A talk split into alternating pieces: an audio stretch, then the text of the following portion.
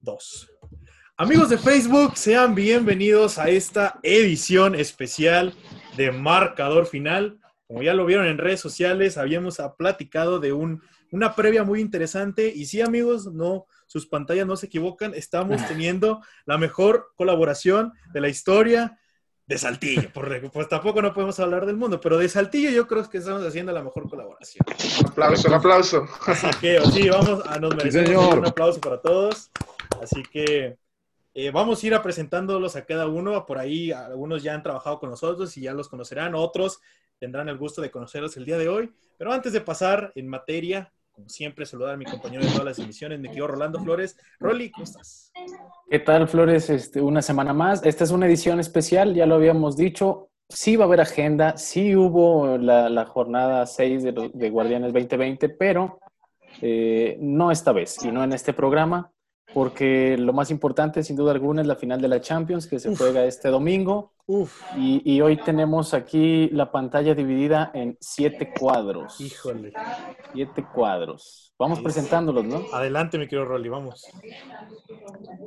Primero, saludar a los ya viejos conocidos de este canal, los chicos de AN de Cancha, Mauricio, Rubén, ¿cómo están? Este, y cuéntenle una vez más a la gente dónde los pueden escuchar, qué están haciendo. Hola, hola, este, yo soy Mauricio, acá me acompaña Rubén, somos AN de Cancha y pues somos un podcast que hablamos principalmente de fútbol mexicano y de su historia. Tres videos a la semana. También pues nos pueden escuchar por Spotify o cualquier plataforma que les guste. Ahí siempre estamos. Y pues emocionados para eh, hablar sobre la Champions, que es un tema que del cual nosotros no, no, desconocemos, pero no hablamos bastante, el fútbol de élite, el mejor fútbol del mundo, la copa más importante, así que eh, vamos a darle con este tema que se va a poner muy bueno. Excelente, excelente. También está un otro viejo conocido de aquí de Marcador Final, el señorón, José Eduardo Higa. ¿Cómo estás, Higa TV? Señorón, qué gusto saludarles a toda la audiencia de Marcador Final. Un gusto que estén con nosotros, un gusto que me hayan invitado. Es la segunda vez que tengo el privilegio de participar con ustedes, unos chavos llenos de talento y de entusiasmo. Y bueno, pues para hablar de una final en una edición excepcional de la Liga de Campeones que va a terminar pues precisamente el 22 de agosto, por ahí vamos, eh, no recuerdo si es 22 o 23, eh, ya no sé ni en qué día vivo con esto de la pandemia, pero una edición especial porque hablamos de que ya incluso se está poniendo en marcha la Champions del siguiente año, o sea, los partidos eliminatorios ya están eh, de los equipos por ahí que están buscando un boleto para la siguiente edición y pues en la actualidad estamos hablando de la final de esta edición de la Champions, bastante buena, bastante interesante. Así que pues para eso estamos toda esta hora o lo que ustedes dispongan, muchachos. Gracias, Iga. Eh, también está con nosotros un nuevo invitado en este canal, pero ya viejo conocido de, tanto de Flores como, como, como de mí. De su servilleta, sí. Es correcto, el señor, bueno, el chavo. Señor, no. Joaquín. Joaquín de En la Arena Podcast. ¿Cómo estás? ¿Cómo están? ¿Cómo están? Qué, qué, bueno que hiciste esa aclaración, ¿eh? De, chavo. qué bueno, qué bueno. Mi edad no se toca. este, muy feliz, muchas gracias por, por invitarme a este especial, eh, que sé que va a ser de lo mejor que, que va a haber esta semana en cuanto a deportes, ¿no? Hombre. Claro, claro. ¿Dónde te podemos encontrar, Joaquín? ¿En la Arena eh, Podcast? yo tengo, sí, yo tengo un podcast que, que se llama En la Arena. Lo pueden buscar en, Spotify, en, YouTube eh, también estamos y en, Apple, en iTunes. Muy bien, muy bien. Ahí está Joaquín. También, Flores, vamos a, a saludar a un nuevo invitado en este canal de Marcador Final, pero ya muy viejo conocido mío, lo conozco desde la primaria. La oportunidad exactamente de... desde la primaria crecimos juntos. Él era el, lo sigo diciendo, él era el bueno para la pelota, yo era el malo. Este, Agustín Moncada de La Bocha de Oro. Agustín, ¿cómo estás? ¿Qué tal? Buenas tardes, este, muy bien. Eh, eh, agradecido por la invitación que me haces aquí a, a tu canal y compartir, pues, ahora sí que virtualmente con todos ustedes para analizar esta final de Champions y pues preparados para para debatir y ahí agarrarnos, jalarnos del pelo entre todos. Como debe de ser, como debe de ser. Ya y por supuesto, hace su reaparición en este programa el árbitro de confianza, Flores, el chivermano número uno del país, Correcto. Paquito. ¿Cómo estás, Paquito? Bien, ustedes, qué bueno estar de nuevo otra vez en el marcador final. ¿Se te extrañaba, Después de- Paquito? De 150 días de no estar en el marcador final. Hombre, Los contó. hombre, en el Desde calendario el último juego, desde el último juego del Cruz Azul América, me acuerdo. No, bueno, Vaya, vaya. ¿qué recuerdas? Este, pues aquí vamos a estar este, debatiendo. Este, de hecho, traigo va- varios datos curiosos. Órale. Que en la semifinal del Paris Saint Germain contra.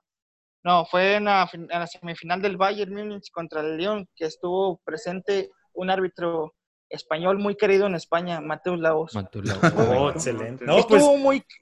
Estuvo, e- es muy querido en España. E- Él es más famoso que, que el Real Madrid ahí y el Atlético de Madrid. Ah, las cosas que está diciendo este muchacho. ti- tiene que defender a los árbitros, ya sabes No, cómo es. Ya sabes cómo es. Pero mi Él- querido, él- él- mi querido Paquito, va a haber tiempo de, de hablar todo eso porque precisamente hablaremos un poco del recorrido de todos los equipos, mi querido Rolly.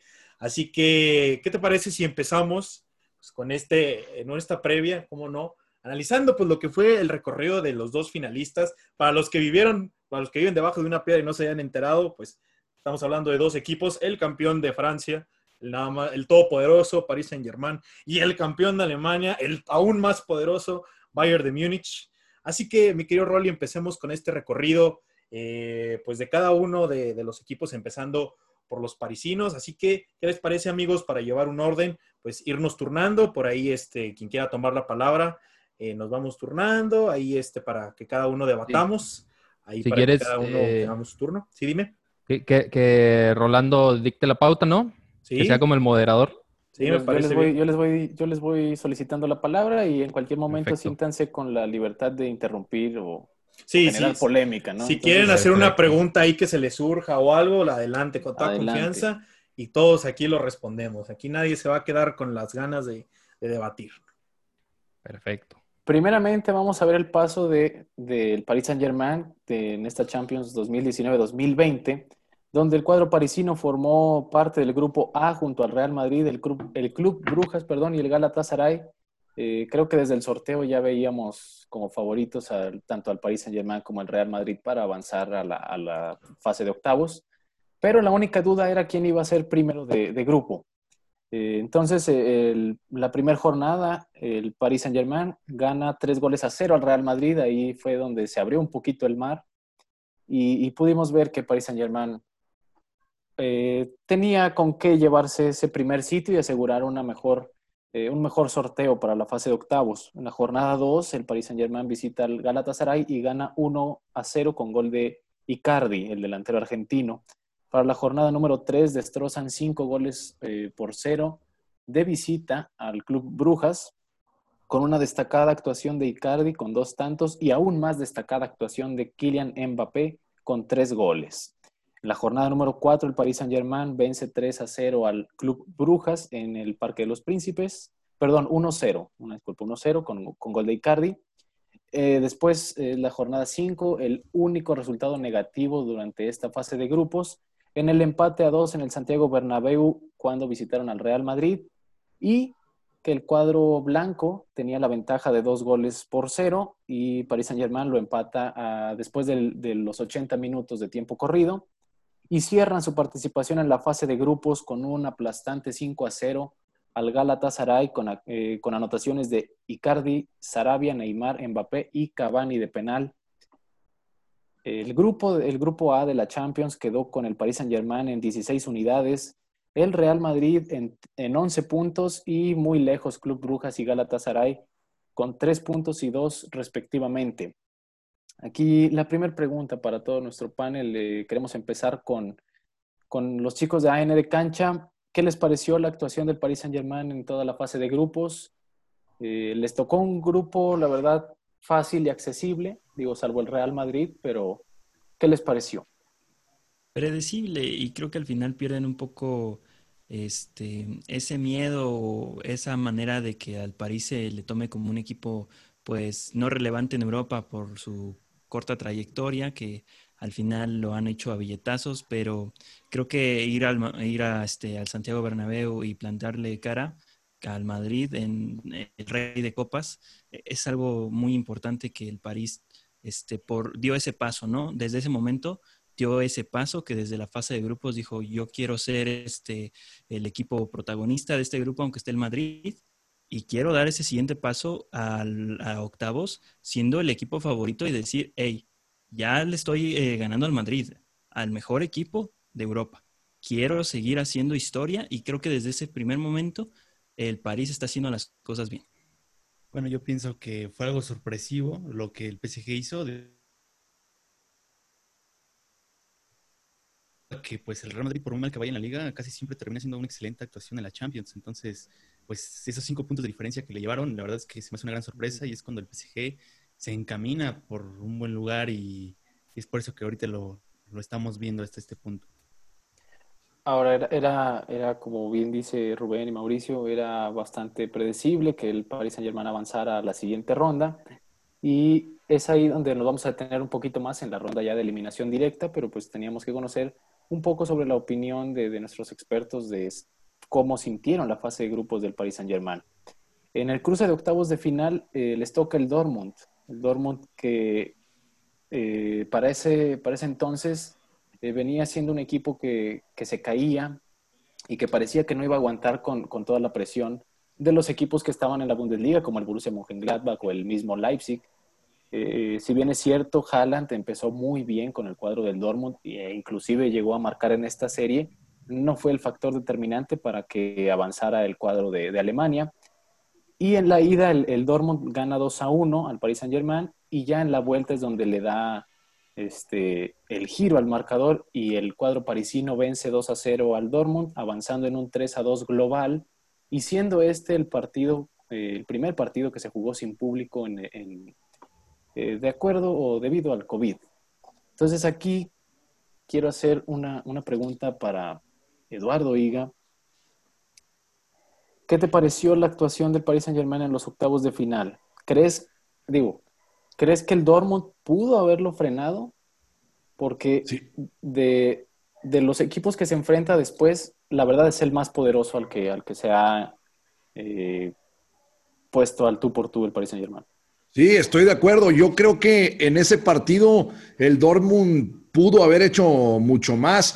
De hecho, el, el, problema fue que Haaland en el de vuelta pasó totalmente desapercibido. Si recordamos en la ida fue el héroe, fue el que marcó la diferencia este gran delantero noruego y al final de cuentas esperábamos lo mismo en la vuelta y creo que pues el cuadro del Dortmund sí se llegó a pues, pues digamos que se mostró más tibio en la postura. Sí me parece que la, la, prueba de oro definitivamente para el París va a ser este Bayern Múnich porque pues sí, definitivamente no ha enfrentado a otro equipo más poderoso después. Sí creo yo eh, que el Borussia pudo haber hecho mucho más, sobre todo si no hubiera, pues digamos, ejercido esta postura tan mezquina, ¿no? En el partido de vuelta prácticamente no llegaron en todo el, e, ese encuentro con esa, pues con ese equipo poderoso que, sin duda tenía, ¿no?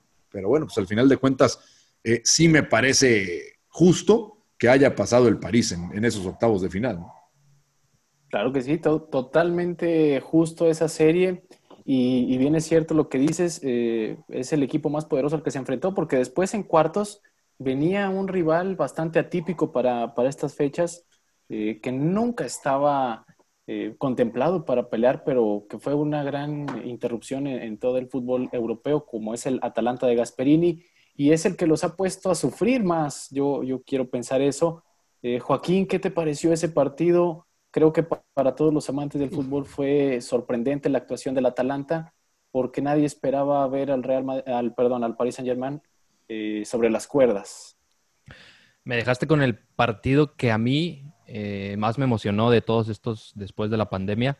Eh, fue un partido que ah, el Paris Saint Germain terminó por desaprovechar la, oportunidad de, Neymar. una, una ocasión que estaba frente al arco con el, con el portero y la desaprovechó. Este, después de eso, al minuto 26, 29, si no mal recuerdo, cabezazo de, pa de Pasalic. Eh, le da la ventaja al Atalanta, que de hecho fue en esa misma, que ese arco del Estadio de Luz de Lisboa tiene una curiosidad, porque en ese mismo arco metió gol Godín, metió gol Ramos en la final. Eh, y, casi, casi un partido, ah, si se puede llamar, calcado al de Lisboa, porque anota primero al Atalanta y luego, luego anota casi al final el, el, el Paris Saint-Germain. Este, y en cinco minutos se acabó la, esperanza del Atalanta y, el, y, el, PSG avanza a las semifinales. Yo creo que fue un partido fenomenal por parte de, del PSG en cuanto a reacción. Eh, y, bueno, este, el Atalanta fue una buena historia mientras duró, ¿no?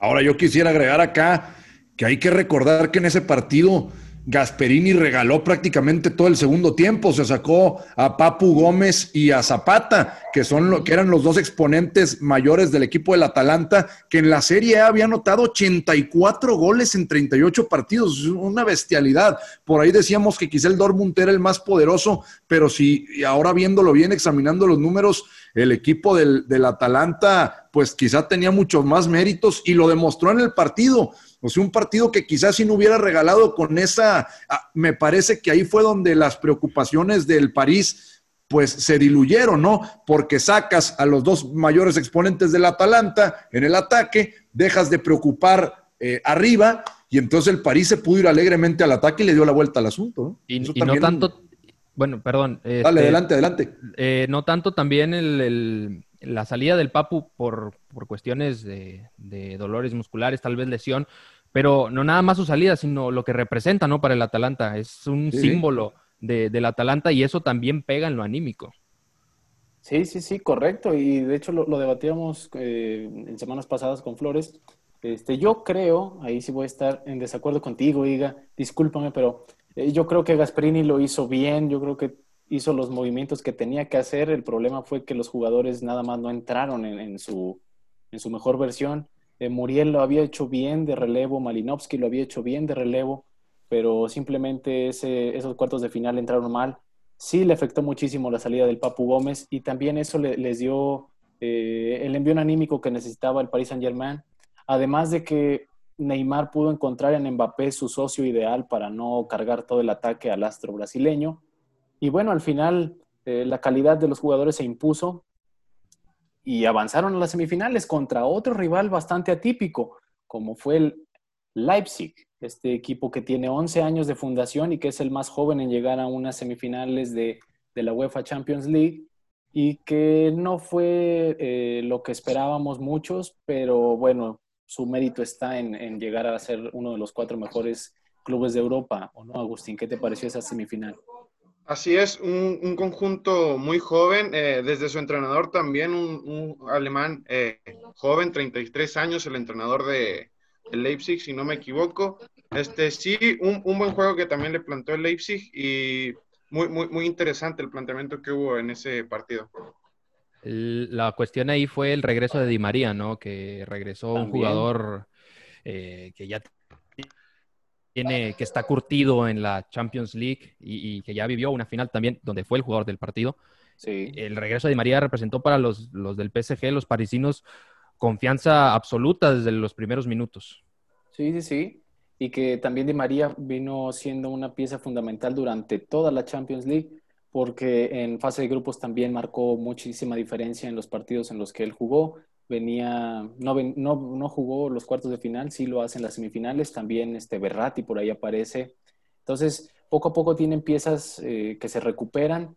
Eh, el que no jugó fue Keylor Navas, pero bueno, no hizo mucha falta. El marcador fue de tres goles a cero. El Paris Saint-Germain se clasifica a la final de la Champions. Los millones invertidos por todos los jeques parece que están por fin cobrando forma. Flores es el primer rival y este fue todo el proceso para, para llegar a, esta cita en Lisboa. Como pueden ver, un equipo que le fue muy bien en la fase de grupo, cinco ganados, un empatado, y que a partir de la, del knockout de la fase final nada más pierde ante el Dortmund una vez y después de eso son puras victorias.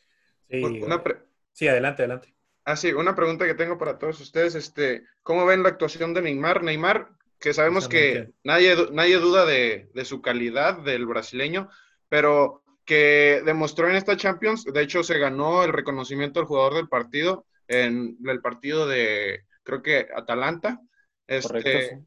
que viene jugando muy bien, este, las lesiones en ediciones pasadas lo mermaron, pero ahora siento que viene más preparado. Este, lo veo jugar muy libre, muy suelto al estilo de juego que tiene Neymar. Me gustó verlo como cuando estaba en sus comienzos en Santos, que disputaba ahí Ujú. juegos de Libertadores. Eh, factor importante siempre en finales, Neymar, anotando goles tanto en la selección en finales de Copa Confederaciones, la medalla de, la medalla de oro que consiguió en los Juegos Olímpicos, eh, la final con el mismo Barça eh, en 2015, que Sí. también anotó gol. Eh, un jugador a destacar, Neymar, y siento que también va a ser sorpresa en la final, junto ahí con, con Mbappé, que dice que mi amigo Rolando, muy buena asociación que encontraron ahí el conjunto parisino. Sí, Sí, y precisamente vamos para allá para hablar de las fortalezas y las debilidades que cada uno de nosotros ve en el Paris Saint Germain. Sí, pre- precisamente eh, retomando el comentario de Agustín, eh, eh, eh, ese era el comentario que yo iba a agregar, aparte de lo que ya mencionaron nuestros expertos. Para mí, de- desde el periodo post-pandemia, Neymar fue quien se puso este equipo a los hombros y gracias a él es que están en la primera final eh, en su historia lo- los del Paris Saint-Germain. Eh, me recordaba a ese Neymar del Barcelona cuando Messi no aparecía, quien tomaba el, el rol importante era precisamente el astro brasileño. Ya lo mencionaba muy bien Agustín en el partido contra el Atalanta, jugaba de todas posiciones, era defensa, era centrocampista, era delantero, o sea, Neymar eh, hacía eh, del campo su, su patio de juegos. Eso sí, hay que destacar lo que Neymar hoy, hoy por hoy no, no es el más fino. Eh, lo vimos en, en las fases eliminatorias. Eh, tenía muy claras, o sea, tenía un 1-1 contra el portero que normalmente el brasileño no falla y esas las falló. O sea, estamos hablando de, de que por ahí el, el Paris Saint Germain desde temprano corrido el tiempo, por ejemplo, en el, en el Atalanta pudo haberse llevado la delantera, pero tuvo precisamente esos fallos. Eh, como ya lo decía Joaquín, la, Sí. se, se vio completamente el cambio al París cuando, con la llegada de Di María y cuando eh, Mbappé entró de, de recambio en, eh, en el segundo tiempo de una lesión, el Paris Saint Germain completamente cambió en la ofensiva. Sin duda alguna, este tridente Di María, Mbappé, Neymar es el que deberían apostar eh, el equipo francés a que los lleve a la victoria. Y cuidado con, el, con la próxima temporada de que alguno de ellos este, no vaya a dejar el club, ¿no? Porque se viene No, el- aniversario. Pero lo importante es este domingo, Flores. La siguiente temporada ya la veremos la, la próxima semana. Correcto. Ahora, para ti, entonces me estás diciendo que tu fortaleza o la Sí, fortaleza que para- es el tridente. Para mí, para mí la fortaleza, sin duda alguna, es este tridente. Ya, ya lo decíamos, eh, el papel de Icardi, como a, a diferencia de lo que veíamos en la fase de grupos, a lo que vemos hoy, hoy en día es completamente distinto. Icardi no aparece en el campo. Contra el Atalanta no tocó ni la pelota, o si la tocó, pasó desprevenido. Sí, no, ni Eh, existió. sin duda alguna, lo que, lo que, es, lo que es este tridente, Di María, este, eh, Mbappé y Neymar, sin duda alguna para mí es la fortaleza. Y como debilidades, eh, pues yo creo que... Pri- el pri- depe- primero, mira, Ah, bueno. primero, primero todas las fortalezas. Ah, ¿Te perfecto, me parece? bien. Porque el que trae ganas de hablar es Paquito, que no, no Sí, ha hablado Paquito, nada. Paquito, ¿cuál es la fortaleza principal del Paris Saint-Germain?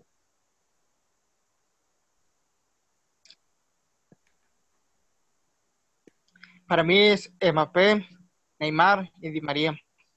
Este, pero antes de, an- an- antes de Ajá. ellos, para mí era este Cavani, Cavani con Neymar y con Di María. Eh, Mbappé es otra generación y ahora viene Icardi, que quieren, Icardi tiene que competirle a Mbappé, porque Mbappé, o sea, a él es un muchacho, niño casi de 19 que tiene ahorita 20 años, 21 años. Este, Sí, nuestra edad- sí es. nuestra edad y gana que- millones. Más joven que todos nosotros sí es, eh, Paquito. este tiene que Icardi tiene una edad que ya a lo mejor este es su gran paso en su gran carrera, pero pues Mbappé le tienes que jugar a la titularidad a todo. Entonces, Paquito coincide contigo, Flores, que el tridente es la principal fortaleza Normal. del país Saint Germain. Normal. Iga, Iga ya lo veo muy ansioso por participar. Iga, ¿cuál es la fortaleza del Paris Saint Germain? Por favor, no me digas que el tridente también. Para no redundar, fíjate que voy a añadir otro jugador que para mí está pasando Ah, un vaya. momento de, de forma bestial y es Ander Herrera, ¿eh? No se nos puede olvidar eh, que está pasando un momentazo este jugador español que pues ha venido eh, con, es de estos jugadores calladitos, calladitos, pero que han venido a cumplir un, grandísimo trabajo. Para mí es el equilibrio por ahí de este equipo y por ahí pudiera ser pues un tipo que solvente un poco el vendaval del Bayern Múnich a la hora de querer atacar. O sea, si ya hablabas del tridente, yo también sumo a este gran jugador que, que ha venido a hacer una gran temporada, que se ha venido a reivindicar, ¿no? Ojo, ojo, que Iga ya está viendo un poco en la parte defensiva o un poco en la parte de atrás, eh, también cuidando lo- el poderío ofensivo que sin duda alguna va a presentar el Bayern. Entonces, Sí, la fortaleza para Iga es el español Ander Herrera. Chicos de AN de cancha, ¿cuál creen que sea el argumento principal para que el Paris Saint-Germain se lleve esta Champions? Bueno, eh, voy a salir un poco de lo habitual en cuanto a jugadores. Creo que lo que le ha favorecido al PSG ha sido el formato eh, de la competencia. El partido único y los cinco cambios han sido primordiales para que el PSG pueda avanzar. Y lo tenemos que decir. En la- con el partido contra Atalanta se cansaron. Los italianos se cansaron. Los cambios fueron malos si el entrenador se equivoca y los cambios al final terminan siendo malos. Y en el segundo gol, en los últimos 10 minutos, aplastan al Atalanta porque el Atalanta vi a jugadores muy cansados, con un cierre de liga más apretado, que si bien ya tenían asegurada la Champions, querían un poco más, se enfrentaron contra rivales importantes al final de temporada e hicieron que el Atalanta no llegara tan bien al partido. Y lo vimos que en los primeros minutos, este, pues el Atalanta estaba dominando el partido, ¿eh? O sea, sí, sí. era una cosa bastante seria, además de que no estaba Ilicic, ¿no? Le quitas un peso a la delantera Sí, impresionante. E- Ese tipo es un monstruo. O sea, si alguien era importante en el equipo, era él.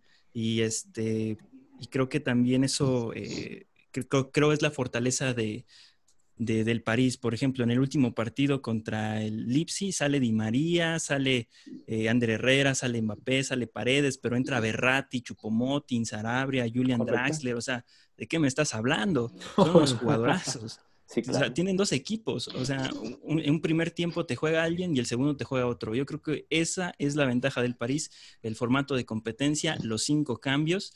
Y un jugador que también eh, me gustaría resaltar es Keylor Navas, que tiene su experiencia con el Madrid, el triplete, y es de lo mejor que hay con en la, en la portería y ojalá esté para el partido. Sí, sin duda alguna. Ojalá y esté para que el vino partido. aquí, Sí, Paquito. Que vino Keylor Navas sustituyendo a Buffon.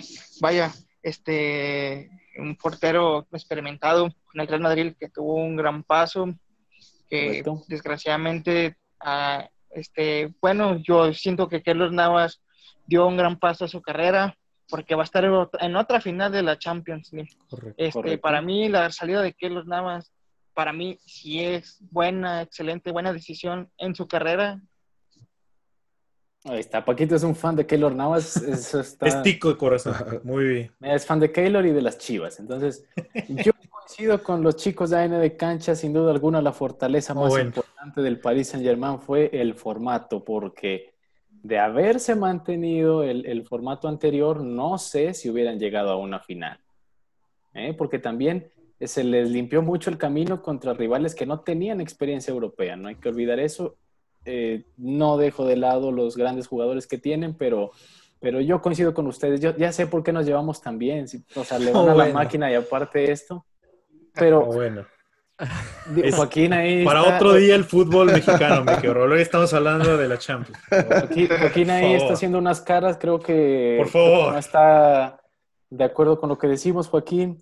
Eh, claro, ¿Cuál es sí, la, el, la el formato, del París. el, el formato sin duda ayudó mucho. Eh, pero yo creo que el medio campo del, del Paris Saint Germain es un campo sólido, ya lo mencionó Eduardo, con Ander Herrera, Ander Herrera, perdón, pero también el pivote, que fue uno de los cambios que, que- que trajo Thomas Tuchel, el pivote de Marquinhos, ¿no? Ahora Correcto. pasando de, cen- de central a, a, a medio centro.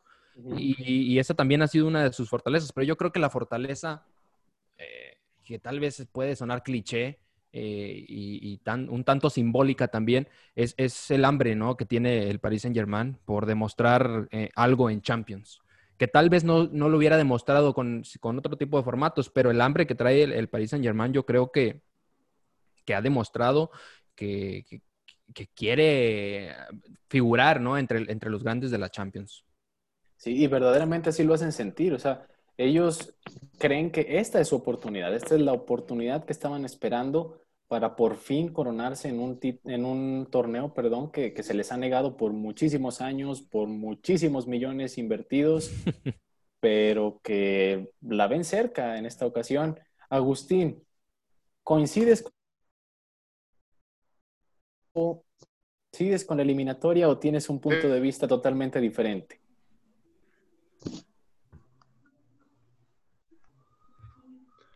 Fortalezas. Sí. Sí, es que tuve ahí problemitas con el internet. Sí, sí, sí. Sí, ¿Me puedes repetir la pregunta, por favor? Sí, claro que si coincides con Flores y con Paquito en que el tridente es lo más importante del Paris Saint-Germain, o coincides con Eduardo Higa y con Joaquín que el medio campo es eh, la clave principal, o coincides con los chicos de AN de Cancha y conmigo que la eliminatoria y el formato es la fortaleza principal del Paris Saint-Germain, o tienes un punto de vista totalmente diferente. Mi punto de vista, este, mira, es el siguiente, se los comparto. Digo que el formato al PSG le ha ayudado demasiado. Una semana para, bueno, te preparas muy en esa semana.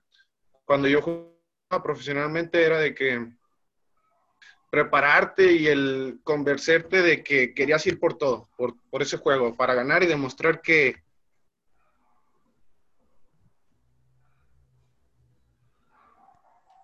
Se nos fue, muchachos. Bueno, ahí está. Se nos fue. Se, se nos volvió a reconectar Agustín. Ahí que está teniendo un poquito de problemas con el internet. Que bueno, es normal, el, este, no todos. Eh, vaya, Todos con- en casa, ¿no? es, es, es, es tanta calidad en este Zoom que bueno, la misma conexión no aguanta tanto, tanto expertise en el tema. Mi querido Rolly también creo que se congeló. No sé si, si vayamos a regresar con la imagen. Agustín, creo que ya te recuperamos. Adelante. Ok, este, y te digo, Este- sí. Dale, dale, Agustín. este, Ah, te digo. El formato, claro que ayuda al PSG.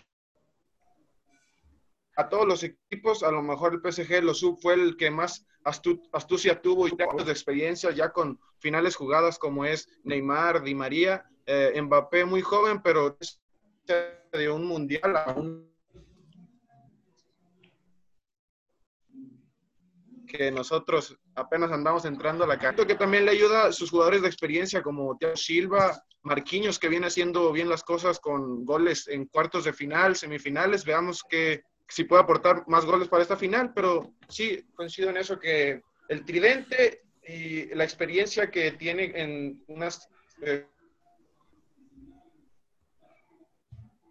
y en su plantilla.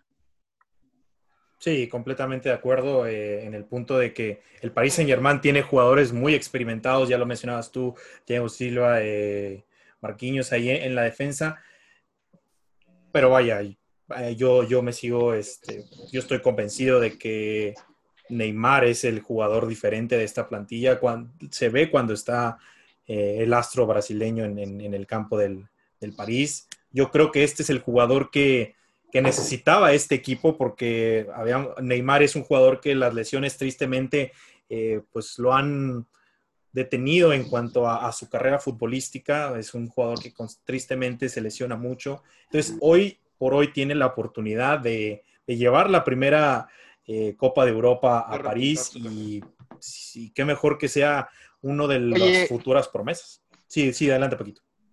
Oye, Luis, Dime. Este, eh, Neymar está obligado a ganar esta Champions. Sí, claro. Para mí, él, él- él se tiene que consagrar con el Paris Saint Germain, con Claro. el Paris Saint Germain. ¿Por qué? Porque vino como estrella, lo compraron como la estrella que es, como el brasileño que se consagraba. Este, no por nada se tuvo que ir del Barcelona, porque pues, Sí. el presidente del Barcelona, Lionel Messi, Luis Suárez, Correcto. iban muy bien. Y Neymar, Neymar tiene que cumplir eh, a los aficionados parisinos, más que nada. Y es Sí. lo que él está obligado a mostrar su nivel, tal como es. Sí, ya, ya bien lo dijiste tú, Paquito. Y, y y creo que estoy, estamos convencidos todos de que si el Paris Saint Germain no llega a ganar la Copa de Europa, el primer señalado sí o sí va a ser Neymar, junto con Mbappé, que son ahorita las dos estrellas este, de, de este cuadro parisino, mi querido Rolly, que ya, ya te recuperamos en la señal.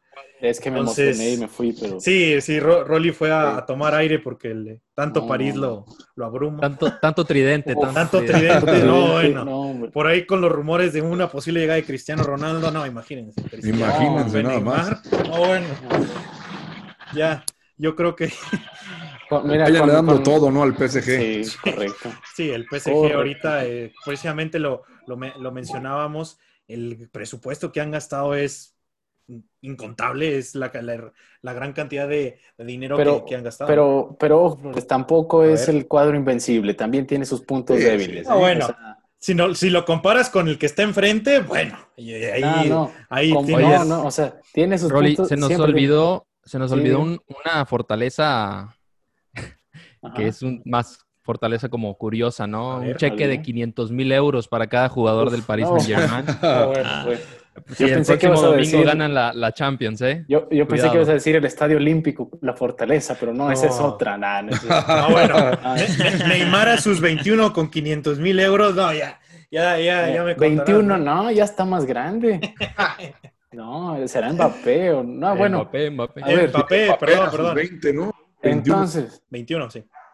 ¿Cuál es la debilidad, Flores? Híjoles, es que es complicado hablar de debilidades en cuestión O si no a- la tienes clara, te la pregunto al final. No, si no, no, no, a ver, a ver, a ver, a ver, a ver, no, no te, no, te, me- no te me emociones.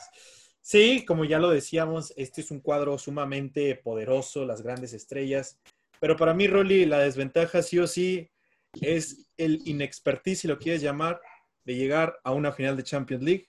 El Paris Saint Germain es la primera vez que llega a jugar la final de, de la. Copa de Europa. La primera como equipo, pero. Es pues, la primera los de, es la primera de o sea, Mbappé. De Neymar, no es la primera, pero vaya. Pero, pero ya tuvo una Copa del Mundo, ¿sabes? A ver, a ver, los, los, los Mira, muchachos ya es- estaban lanzando bengalas en París por haber llegado a la final. Yo no quiero hacer aguafiestas, pero no ganaron nada. Todavía no ganan nada, mi querido no No, pero es que, no, es que mira, mira Luis, ver, Deja hablar al árbitro, Flores. a ver, Paquito. Bueno. Con esta Mira. eh, este, se, se- se tiene, se, se tiene que, se tiene que festejar el triunfo a la final, porque Ajá. no, se lo merecen, Ah, se la merecen. No han O sea, ganado nada, es, pero no han es- ganado es nada. como que algo bueno, ya estamos en la final, vamos a disfrutarlo, vamos, No, bueno. a- vamos a llegar al paso. Y si la pierden, ya festejaron, ¿no? Ya bien Luis, por pre- ellos. Luis, precisamente eso eh, es lo que caracteriza a un equipo con falta de pedigrí, ¿no? De, campeonatos. Exactamente. Eh, celebrar una final. ¿Tú crees que el Real Madrid celebraría Es, eh, no, pasa una gran, final? gran comparación de Joaquín entiende ¿Tú el crees? punto al que, al que me estoy refiriendo. El, la emoción Sí. del Paris Saint Germain. Si Haaland festejaba, Ah, bueno. ¿Qué No, está- ¿De pues qué está imagínate. hablando? Ojo, que no es nada malo, o sea, No, no, no. está Pero bien, bien por ellos, pero creo que hay que tienen que eh, tener una, una mentalidad fría, ¿no? To- Todavía no, no ganan nada. Como, Joaquín, como estamos de acuerdo que los alemanes no festejan ir a una final. Los alemanes, no, no recuerdo quién dijo, creo que fue un directivo del Bayern, que después del, del 4-1 al medio tiempo, los jugadores del Bayern estaban súper tranquilos, sin festejar. No, no recuerdo si fue al medio tiempo o al final del partido. Claro. Creo que Ru- Karl- Karl-Heinz Rummenigge algo así dijo. Y ahí te demuestra que, que el Bayern tiene más, más experiencia. Exactamente. ¿Qué te digo? No, no me gustan los equipos alemanes, pero bueno, No, eso Rolly. es ya personal. Pero Eh, digo, para ti, ¿cuál sería la debilidad, Rolly? Ya que tú vas con el Paris Saint Germain, hasta donde tengo entendido. sí, claro, eh, yo creo. Ay, Dios, yo creo que la debilidad puede estar en el centro delantero que, con el que deciden atacar.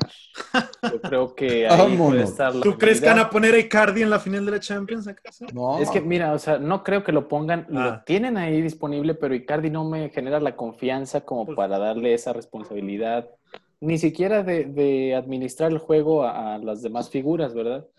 Este, si llega Mbappé, eh, confío un poquito más, pero Claro. Todavía no me convence como ese centro delantero. Digo, será No. mi forma de, de ver los partidos, que yo prefiero un, un delantero que sea más como referencia, un poste, y Paris Saint Germain no lo tiene, al menos en, en esta, en esta plantilla que, que está conformando. Y, y yo creo que ahí es mi única duda con el Paris Saint Germain. Y se ha visto también, Sí. Rolly, este, que no tienen un centro delantero de esos clásicos, ¿no? Eh, Sí. bueno, al menos ¿no? en la, en la, en la Sí, sí, cuartos sí. de final de Atalanta, ocasiones falladas en los primeros 90 minutos, si así lo queremos ver. 40, Entonces, sin sí, puede muchos. ser.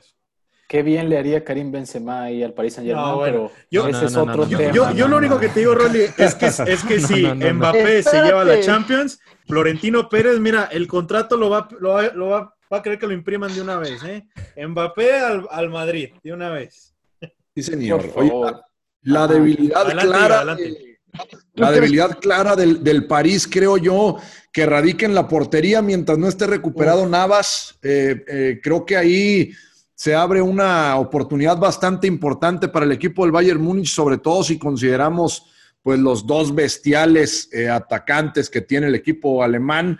Ahí creo que no sé qué tan eh, bien le vendría a Sergio Rico una final de, de Champions League. Sí, bueno. No tiene experiencia en este sentido, ni siquiera la tuvo jugando en la liga, ni mucho menos. Es un portero que pues vino a estar en la banca todo el año. Entonces creo que ahí es un- una debilidad clarísima del, Sí. del equipo del París. ¿eh? Iga lo apunta bien. Si no está Keylor, creo que sí la diferencia en la portería es muy marcada en, en las dos escuadras. Yo creo que Mauricio va a coincidir aquí con, con Eduardo. Mauricio, ¿tú consideras que la debilidad del Paris Saint Germain puede estar en el arco? Claro que sí, este, estamos viendo que Rico pues no, no cacha ni guajolotes, ¿no? Pues, este, entonces, pues eh, Nabri, Lewandowski pues, son una fortaleza Oh, bueno. inminente en el ataque del Bayern, son imparables cuando van al frente, quien los pare y pues va a terminar en gol, seguramente, entonces ahí tiene que estar muy cuidadosa toda la defensa y pues evitar que le tiren al, al arco. Cosa que Digo, va a ser imposible. Es correcto. Prácticamente, sí. Es imposible. Si el juego va a ser eh, ese, tendrán que jugar a meter más goles que el Bayern. Porque, digo, también es una realidad que la portería sin Keylor Navas eh, baja muchísimo en la calidad. Eh, no digo que Sergio Rico no sea un buen portero, pero digo, la experiencia ahí está, ¿no? pero no ha sido Ya. exigido, no ha sido A, exigido a- como que. no, a Paquito ni le voy a preguntar porque él va a defender a muerte a Keylor Navas. Y, y bueno, coincide un poco contigo en que la, la- la debilidad está en, en el pedigrí. Eh, Joaquín, ¿tú también crees que es esa la debilidad del Paris Saint Germain, el, el- el ser nuevo en estas instancias de Champions? Yo creo que además de eso, porque, o sea, aparentemente el más fuerte aquí es el Bayern. Entonces, por lógica, el más débil es el, es el PSG. El PSG dentro de esas debilidades, eh, aparte de las que ya, ya comentó Eduardo de, de Keylor Navas, eh, también yo creo que las bandas pueden ser eh, las debilidades, porque tienes a dos extremos que puede Sí, sí, ser Di María o puede ser Neymar. Puede ser Neymar, exacto. Puede ser Neymar o, o puede ser Di María o, o Mbappé, pero son, son jugadores que, que, que- que rendimiento defensivo no han demostrado mucho. Y si eh, pones en, en cuestión que tienen a un lateral derecho con poca experiencia en Europa, Ujú. Bernat sí la ha tenido con, con el Bayern precisamente, pero si, si pones, si atacas esa banda derecha, eh, me parece a mí que le puedes hacer mucho daño a- al PSG. Es una banda derecha que, que, que- que está, que es débil, ¿no? Eh, hablando de esto precisamente de las debilidades. Oye, y, también veo eso por la banda izquierda. O sea, imagínate teniendo ahí a Davis que te va a atacar con todo. bueno.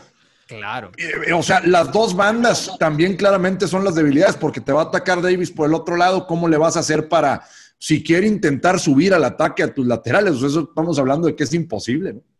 Teniendo en cuenta también que Alaba central Sí, sube sí. en ocasiones. Sube. Sí, Agustín, ¿te gustan las laterales del Paris Saint Germain como para las debilidades?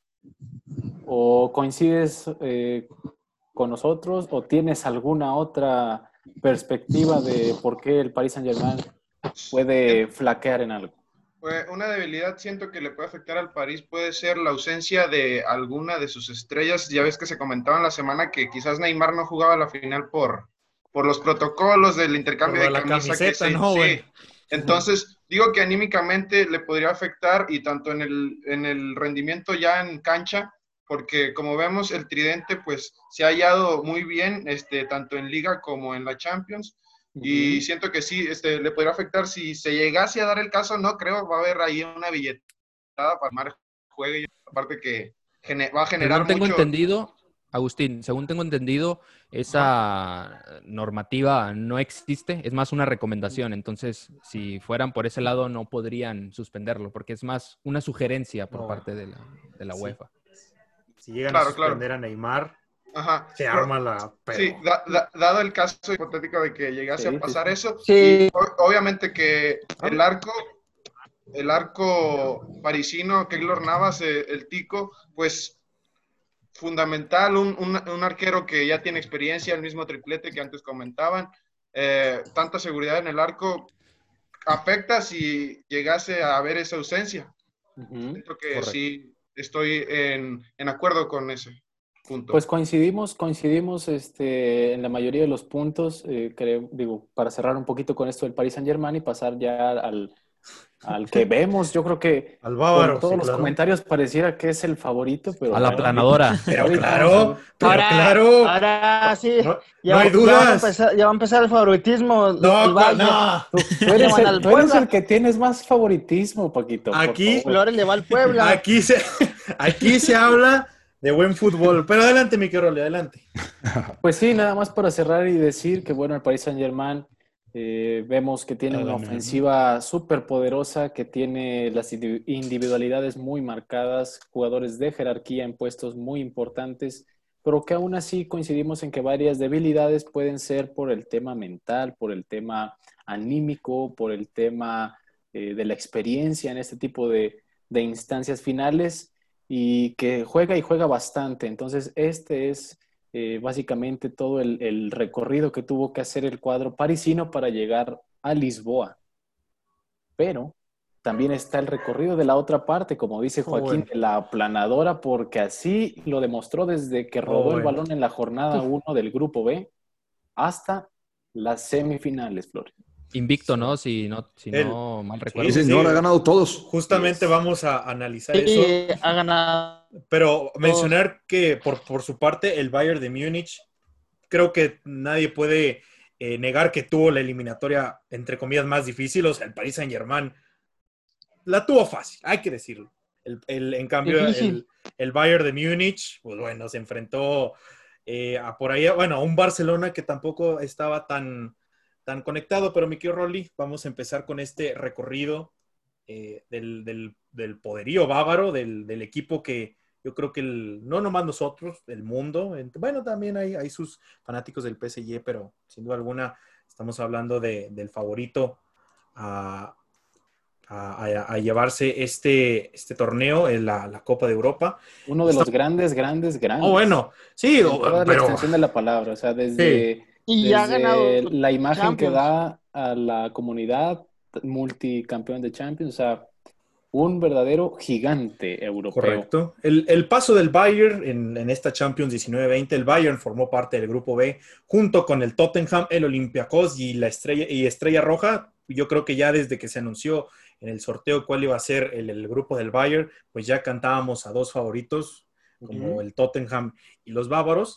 En la jornada 1, pues el Bayern eh, aplanó, como ya lo habíamos dicho, 3-0 a la Estrella Roja con goles de Kuman, Lewandowski y Müller, que bueno, ya ahí veíamos un poco la, la dupla de, de Lewandowski y, y de Müller, que bueno, Müller ahorita está agarrando su octavo, séptimo aire, mi querido Rolly, no, no sé en qué, en qué etapa va de su carrera, pero lo está haciendo muy bien el alemán, la verdad el nivel que tiene ahorita es, es impresionante. Nos el siguiente marcador, si quieres, yo lo digo, no vayas a No, llorar. a ver. porque te va- o sea, Sí, bueno, yo para, para los que no tú, sepan, tú, Rolly. para los sí, que no sepan, aquí, yo aquí va a llorar. soy, Sí, soy, llorar. soy, a- a- a- tengo afinidad al Tottenham, me gusta el Tottenham. Los aplastó siete goles a dos y en, Sí, bueno. en Inglaterra. Aparte bueno. fue en Inglaterra, goles de Kimmich, dos de Lewandowski y cuatro de Serge Gnabry. Y Tottenham, bueno, pues ahí metió Sonny Kane, entonces no, no hay mucho que agregar, Flores, en este juego. No, pues no, no hay mucho que rescatar.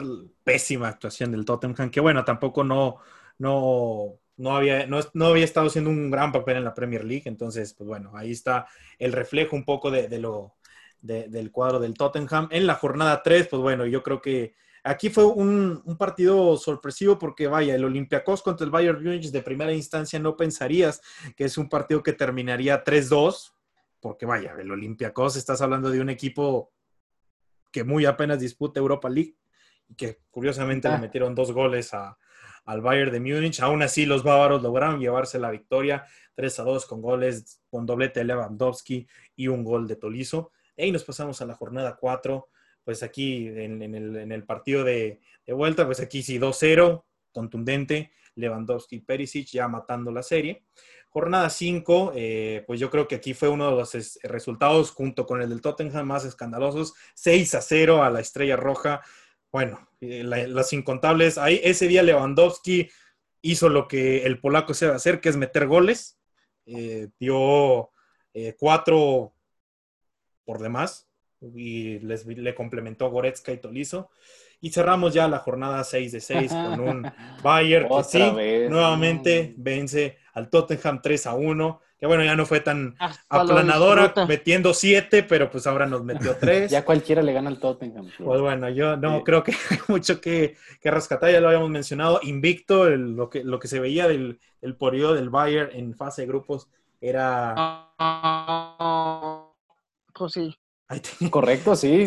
el Concuerdo comentario muy acertado, totalmente, Paquito. Acertado el comentario, Paquito. El Bayern de Múnich en fase de grupos sumamente, este, pues lo que se esperaba de los bávaros. Así que le quiero preguntar esta vez a Agustín, que en la jornada, en la vuelta era el último, ahora quiero que él sea el primero, que nos comente un poco, pues cómo vio a esta aplanadora de, eh, de alemana en, en fase de grupos.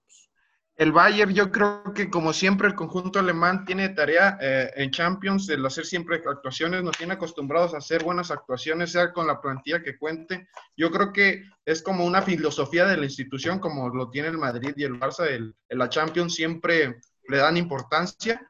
Y sí, un equipo mimado línea por línea que, como ves, los resultados mismos hablan de su estilo de juego que está muy bien conjuntado, muy bien Sí. compactado, con el cual logran pues hacer relucir ese estilo de juego pues eh, arrasador. Eh, el polaco que está encendido, eh, Nabri, 25 años, eh, muy bueno, muy caracolero. Davis por las bandas, o sea, estás hablando de calidad en cada, en cada zona del juego, desde el medio campo, por las bandas, arriba, un, un equipo muy completo el, el Bayern. Sí, bueno. Si hablábamos de la, de la plantilla del país Saint Germain, sin duda alguna no podemos dejar a un lado lo, lo que tiene el Bayern de Múnich, que poco a poco se han ido eh, tratando nombres en Europa. O sea, la, la plantilla del Bayern poco a poco se ha hecho con los grandes jugadores que ya, que ya mencionaba Agustín. Y pues nos pasamos ya habiendo clasificado el Bayern de Múnich en primer lugar con 18 puntos, el Tottenham con 10, Olympiacos con 4 y Estrella Roja con 3.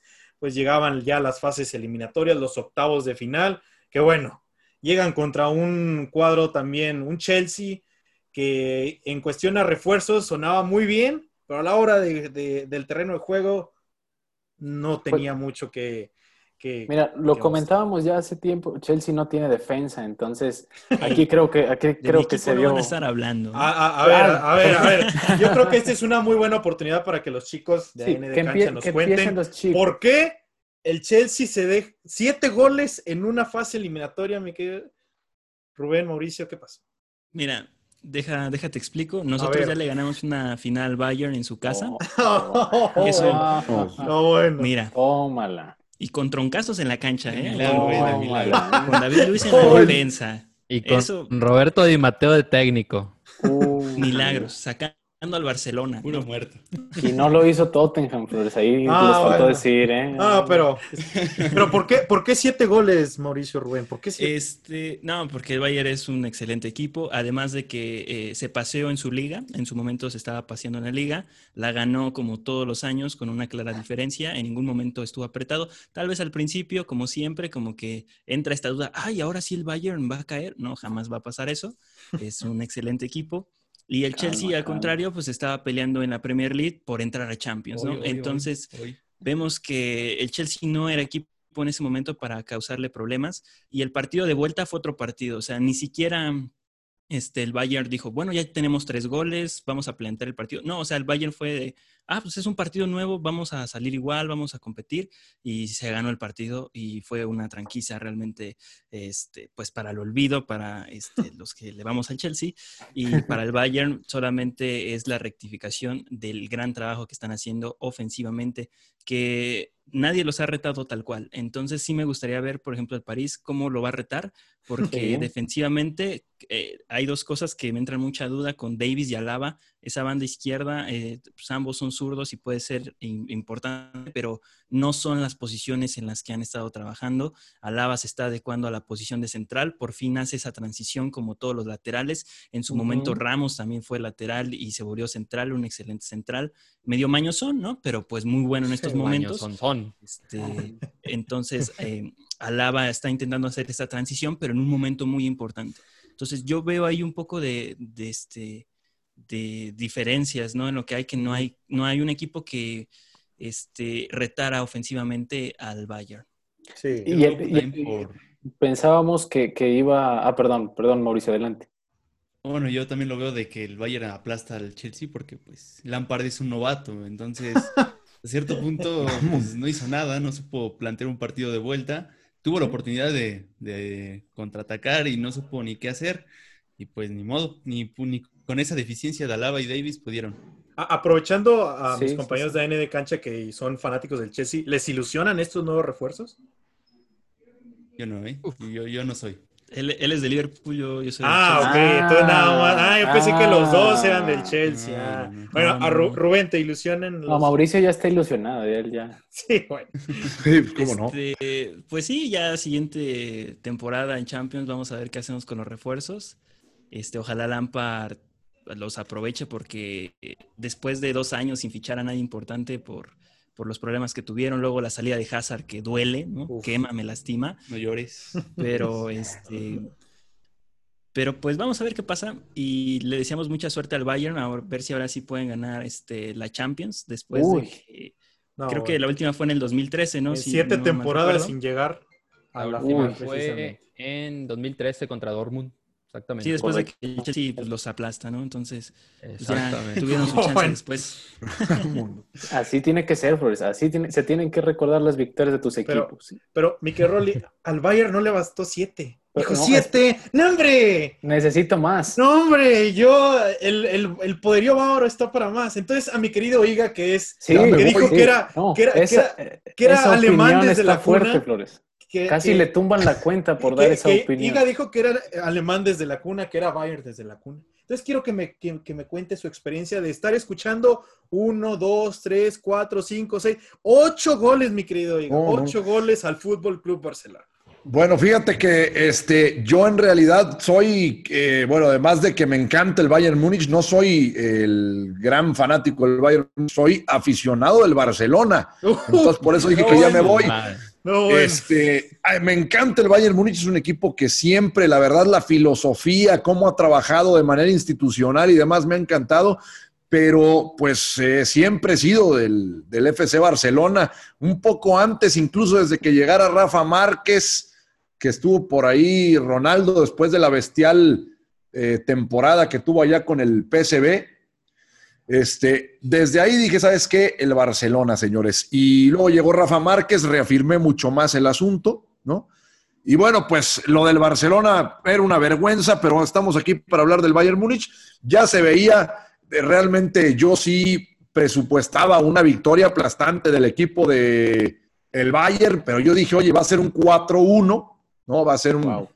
4-0, por ahí nos van a clavar. La dobló. Lo doblaron, Claro. es correcto. La doblaron, o sea, una cosa impresionante. Es un equipo que le anotó 10 goles al Tottenham, que le anotó 7 al Chelsea. No, bueno.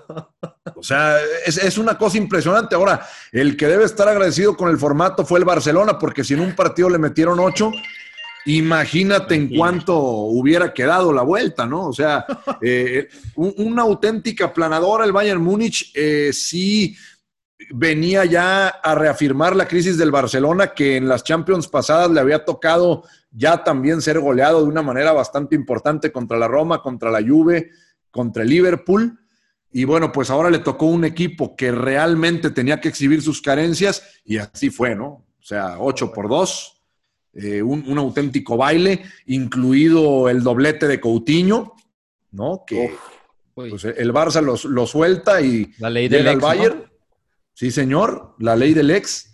Eh, son Y- peligrosas, son peligrosas esas leyes. Son, son No peligrosos. y, no ahí está. Entonces, es un equipo que sí, en todas las líneas se ve muy sólido. Bueno, ahorita vamos a hablar de las, de las fortalezas, ¿no? Pero Correcto. hablando de, de ese partido, pues sí, una auténtica planadora. Y un equipo Uf. que venía en, en ese entonces, para aquel partido, 28 partidos sin perder. O sea, es que no hay ni para dónde hacerse. Ahora, en el fútbol alemán, no es que ese mérito sea eh, con- bastante impresionante también, o sea, si conjuntamos las ligas, pero al final de cuentas ahí está el dato, ¿no? Aplastante. Sí, fueron ocho, pero pudieron haber sido doce. O sea, el Bayern. Sí, no fue sí. por- Le anularon uno fuera de lugar, ¿se acuerdan portería. también?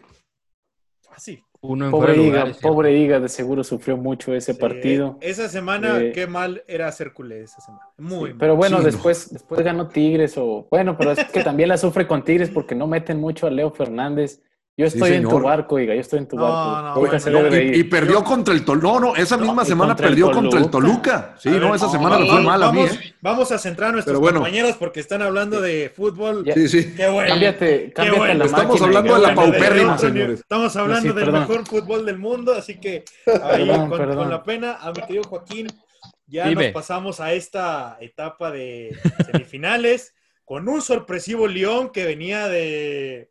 Vaya, era, el- era la oveja negra, era el caballo negro, mi querido Rolly, pues que, que es amante de las causas perdidas, iba a muerte con el León.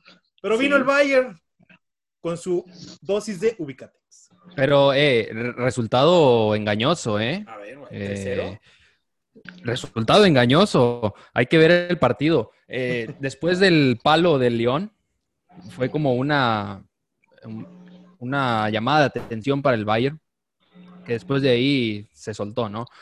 El Bayern, al, al recibir el, el- el balón en el, en el palo, eh, fue, una, fue algo así como, oye, no te confíes, ¿no? Eh, trata de, de- de- de mantener esa, ese- esa soltura, ¿no? Que has tenido en, en- en todos los juegos y esa disciplina, y así, y así lo hizo. Por eso yo digo que, que- que fue un resultado engañoso. No sé si coincidan conmigo. De, Depay la Correcto. tenía. Si, si Depay metía esa, no, bueno, sería otra historia. Y es- e- eso era lo, lo que debatíamos Rolly y yo.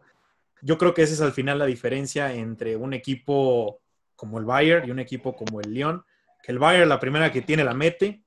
Y cuando el Bayern eh, empieza a ganar... es- e- Este es un, un debate que también eh, yo creo que en las fortalezas y debilidades vamos a estar platicando. De una ¿Cómo- vez, de una vez. Bueno, lo, lo- lo- De una vez. No le saques, de- no le saques, Dejo, dejo la pregunta para ver qué me dicen. Ujú. ¿Ustedes qué, cómo creen que se comportaría el Bayern si empieza perdiendo? Porque el Bayern hasta Claro. ahora siempre ha empezado ganando. ¿Qué pasaría si el Bayern ahora empieza perdiendo? Depende Bueno, del que- rival, Flores. Qué buena cuestión, ¿eh? Qué buena cuestión acabas de plantear, porque efectivamente yo también me lo preguntaba, yo le decía a un primo lo mismo, oye, el equipo eh, del Bayern nunca ha ido perdiendo. ¿Qué hubiese pasado? Y insisto, pues los hubieses son solo casos hipotéticos, pero si le hubiera clavado por ahí Messi o Suárez, eh, en, en las que falló con el Barcelona en los primeros minutos, pues realmente quizá de otra cosa estuviéramos hablando. Creo que no de una victoria del Barcelona, pero sí de un marcador por ahí de un, no sé, un 5-4, ¿no? A favor del Ya Bayern. am- Pero, Aminorando el daño, correcto. sí, sí, pero sí creo que, por ejemplo, también lo hemos visto en, lo- en los partidos posteriores. O sea, el Bayern estuvo sufriendo incluso contra el equipo francés, la sufrió un rato hasta que la contundencia vino a matar pues todas las esperanzas, pero Pero buen dato, ¿eh? Muy buena pregunta. Sí, lo- ahí. los- Yo, yo, yo, Habría yo que ver esa siento, prueba. Adelante, Paco, adelante. yo siento que venía confiado el Bayern, porque pues imagínate venir ganándole, Si le, si le metes 8 al Barcelona, al, a 8, 8, o sea, al Barcelona. Lionel Messi desaparece de nuevo. En este pasa, momento, Paquito, si nos juntamos nosotros y le jugamos al Barcelona, también le metemos 8. Sí, sí. Lo- La neta. la- no, bueno, la- lo, lo- lo descarado de estos muchachos no tiene nombre. No. Ya, Mira, este, yo, yo, yo, yo- yo hasta- mira, yo ya extrañaba a, a, Ron- a Roland porque siempre nos ponemos en contra de ti, Flores. Obvio, no, obvio. bueno. Yo, ahora, ahora me salieron culés los muchachos. Bueno, Sí, sí. cada que hablen del Barcelona, mira, verte siempre mira, de nosotros. 8, Paco, 8. Ahí te la dejo, 8. Ocho. Cuando un, Barce- cuando un culé se A mí- a mí me ponga recio. El Real Madrid. o- no, No seas así. Ey, ey, Juan, nada, Por favor. Trata bien a tus invitados, Bayern- Flores, por favor. El, el vestidor del Madrid celebró el potencia 8-2, Alemania. Paquito. El vestidor no, del no, Madrid no, el Fíjate que yo 8-2, creo que Paquito. ahora hasta los que hasta los que somos partidarios del Barcelona festejamos eso. Yo cuando iba 4-1 yo dije, mira, si se van a venir los goles que ya hacen, porque hay un enojo muy generalizado con la directiva, ¿no? Y, y yo yo, bueno, 4-2, va, pues ahí latía un poco el corazón. En el quinto dije, ¿sabes qué? Que se vengan todos, ya. O sea, ¿para qué? Para que corran a todos. Y resulta que se va a quedar Bartomeu. Bueno, si ya con esa goleada no pudimos, pues bueno. Bueno, Y Ronald Koeman, mi querido Iga. tiempos Koeman, difíciles, tiempos difíciles. ¿eh? Sí. Híjole, Pero creo que se va a correr media plantilla. pues Bueno, ojalá, ¿no? Lo que Pero- ¿Sabes qué, Paquito? Por ¿Sabes qué, Flores? A ver. Barcelona no llegó a la final, el que llegó fue el Bayern. Entonces, Sí, señor, vamos a darle al Bayern, por favor. eh, Estoy sufriendo. Agustín, la fortaleza principal del Bayern. Eh, Por favor. bueno, y, y haciendo eh, eh, énfasis en el comentario que hizo Joaquín, eh, de cuando el Lyon empieza bien el partido contra el Bayern, que esa que rebota en el palo y al menos del minuto viene el gol de Nabri.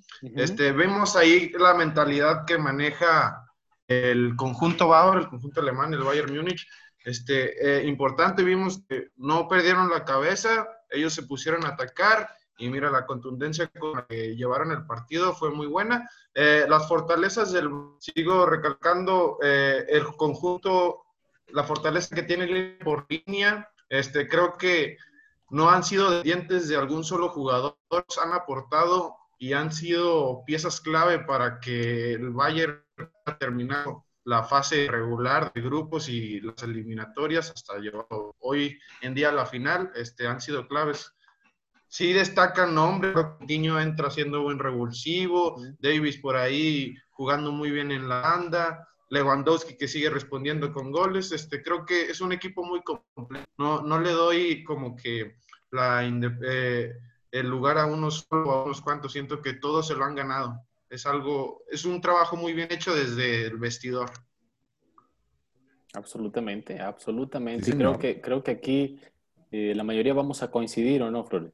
Sí, concuerdo con Agustín. La concentración que tienen estos chicos es impresionante. Para mí se define en una sola, en una sola palabra, o bueno, en una frase, son alemanes. El refrán futbolístico dice que a los alemanes nunca los des por muertos y cuando tengas la oportunidad, mátalos. ¿Por qué? Porque tienen en, en- en su sangre está el, el ganar, el el, querer ganar. el alemán, el alemán por naturaleza, eh, en cuestión a fútbol, claro, es, No, es y ganador, el- es, tiene una concentración, ya lo mencionábamos con Joaquín, ellos no celebraron pasar a la final, ellos estaban convencidos de, de- de- de- de lo que aspiraban. Cuando les metieron ocho al, al Barcelona, les preguntaron, oye, ¿cómo se siente? Normal. O sea, el Bayern pudo, ya lo dije, metió ocho impresionante. y pudo meter 12. O sea, en el minuto, no, bueno, no sé si ustedes este, estuvieron al tanto de cuando terminó el primer tiempo de- del Barcelona, los alemanes se estaban quejando porque el árbitro no dio tiempo. Los, el mismo Bayern de Múnich, metiéndole cuatro al Barcelona, se está quejando de que el árbitro no añadió tiempo. Eso te habla de el hambre que tienen estos jugadores. O sea, ellos, ellos iban, ellos querían este, acabar completamente, humillar, si se puede decir la palabra, al Barcelona. Lo hicieron. Lo hicieron. Y, Espérame, y lo hicieron. Entonces, para mí, la fortaleza es esta concentración. Paquito eh, ya levantó la mano, Flores. Sí, ho- hoy, Aguas, ¿eh? y hoy por hoy tienen- Aprovechele, árbitro. Hoy, hoy por hoy, y, y mis compañeros de AND Cancha lo, lo- lo sabrán, el día que estuvimos en, en esa colaboración, yo les hice la pregunta si para ellos Robert Lewandowski era el mejor 9 del mundo. En ese momento me dijeron que no, no, Karim Benzema, No, que esto. Hoy Sin quiero es, escucharlos ¿no? decir que Robert que Lewandowski no es el mejor 9 del mundo. Está Hoy quiero- compitiendo No, no. por ser el Bueno. mejor del mundo. Es el mejor del mundo. Es el mejor 9 del mundo. ¿Y Raulito? Sí, sin duda, forma- Y Lewandowski. Raulito no. Mira, la, A ver, el formato de alemán, de aquí el formato es, aquí es el formato de la, Ajá. porque, porque tienen un formato de competencia a nivel mundial, lo que son alemanes, polacos, traen este españoles, traen canadienses, no, españoles, traen, pero hay el formato man, es la competencia, el querer ganar, el seguir adelante, vayas como vayas, seguir compitiendo. Es un formato que tienen y se hace en Alemania. ¿Cómo pasa en, el que me desvío tantito? ¿Qué pasa en la, en la selección alemana? Sí. El formato es ganar y seguir. ¿Cómo desmantelaron a Brasil? Se ve, eso es un reflejo, un 4 en contra Brasil, un 7 a un, una realidad, a un 8 al Dos. Barcelona. o Sí, Señor. Sí, correcto. Esa es, esa es la ese es, lo- es- ese es el formato. No necesitan jugadores este como León, porque tienen un formato con los, con los jóvenes alemanes. Desde las fuerzas básicas, ese formato es el pensamiento del alemán. Ya lo sentenció Paquito, ahí está, Flores. ¿Te quedó claro? Yo es quiero, la yo- filosofía yo- yo alemana. quiero saber la opinión de Joaquín. Mi querido Joaquín, para ti, ¿cuál es la fortaleza de este Bayern? La fortaleza del Bayern Múnich es que son alemanes, ¿no? Esa es su principal es fortaleza. Ajá. Correcto. Y no tanto caer en clichés, porque también, ya lo menciona Eduardo, la forma de trabajar, no desde las, las fuerzas básicas, como también lo mencionaba, sino desde arriba, ¿no? Toda esa disciplina se va como un, como un colado, ¿no? Toda esa disciplina se va colando hasta las, hasta las, etapas inferiores que son las, las fuerzas básicas y desde ahí esa mentalidad eh, fría, esa mentalidad de disciplina se va permeando en, un, en una organización que para mí es de las mejores que trabaja en cuanto a, a una organización, un trabajo, ¿no? De todas esas. Esa podría ser su mayor virtud, pero también creo que la mayor fuerza es sin duda Alfonso Davis. A mí me encanta Alfonso Davis. Es un jugador que tiene espacios, que tal vez está por la banda y no sabe si marcarlo a él o marcar a Ñabri que viene este, recorriendo su costado o, o tal vez este, marcar a Lewandowski.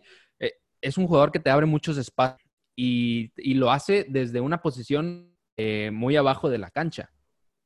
Creo que esa podría ser su, su mayor virtud, eh, pero si decimos que su mayor debilidad es la falta de pedigrí eh, campeonatos, yo creo que la mayor virtud del, del, Bayern es esa experiencia. En fin. Señor. Estaba, estaba revisando ahorita, de hecho, los datos de cu cuando el Bayern eh, perdió, empezó perdiendo una, un partido y recordé la final del, del, contra el Inter. El Inter uh. le hace un gol al minuto 35 uh -huh. de Diego Milito, si no me acuerdo. Uh -huh. Y de ahí el Bayern no pudo anotar. Eh, es algo que tal vez sí te puede pegar eh, como balde de agua fría, ¿no? Entonces veremos si, si, si es capaz el, el, PSG de anotar un gol al, al, al minuto vale. de juego, a los primeros minutos de juego. Sí, y por ejemplo, ahí en esa final que, citas, influyó mucho este, eh, la banca Mourinho eh, y por eso no pudieron abrir el error defensivo, pero no creo que suceda eso con Thomas Tuchel. Yo creo que aquí primero tendrían que aprovechar los espacios y matarlos a la velocidad de Mbappé y Neymar. Y es es donde yo voy a meter mi cuchara para hablar sobre la debilidad del Bayern, porque yo creo que su defensa no es eh, lo suficientemente buena como para parar a un Neymar y a un Mbappé inspirados. Yo creo que eh, Davis no puede este, enfocarse en defender porque Neymar, Mbappé o Di María, cualquiera que lo vaya a, a Flick, le va a ganar. Eh, yo creo que ahí está la, para el Paris Saint Germain. Adelante. Rolando, eh, perdón que... Espérame, espérame, primero, Eh, eh, primero vamos con Rubén. Vamos, vamos con los de Ane de Cancha Ok, que no tuvieron dale, la dale. oportunidad de hablar en, en la. Este, bueno, eh, referente a lo que estás diciendo de Davis, tal vez Davis pueda arrancar el partido un poco más adelante. Eh, Pedro tuvo un buen partido en, este, contra Lyon, la verdad no se le vio muy bien, de hecho hasta erró varios pases. Entonces tal vez Davis eh, sea quien tome el lugar de Perisic, o Bart si pueda este, eh, ponerse por esa banda. Puede Sí, ser sí. una modificación para parar a, a, este, a Mbappé, pero pues, le estamos jugando aquí de técnico, ¿no? Sí, Este, también se puede dar la oportunidad de que Davis eh, ingrese la lateral y se pueda este, racionar un poco más, el no subir tanto, juntarse más con Alaba para hacer, alcanzar a hacer las coberturas. Alaba también mucha velocidad, todavía no es nada lento.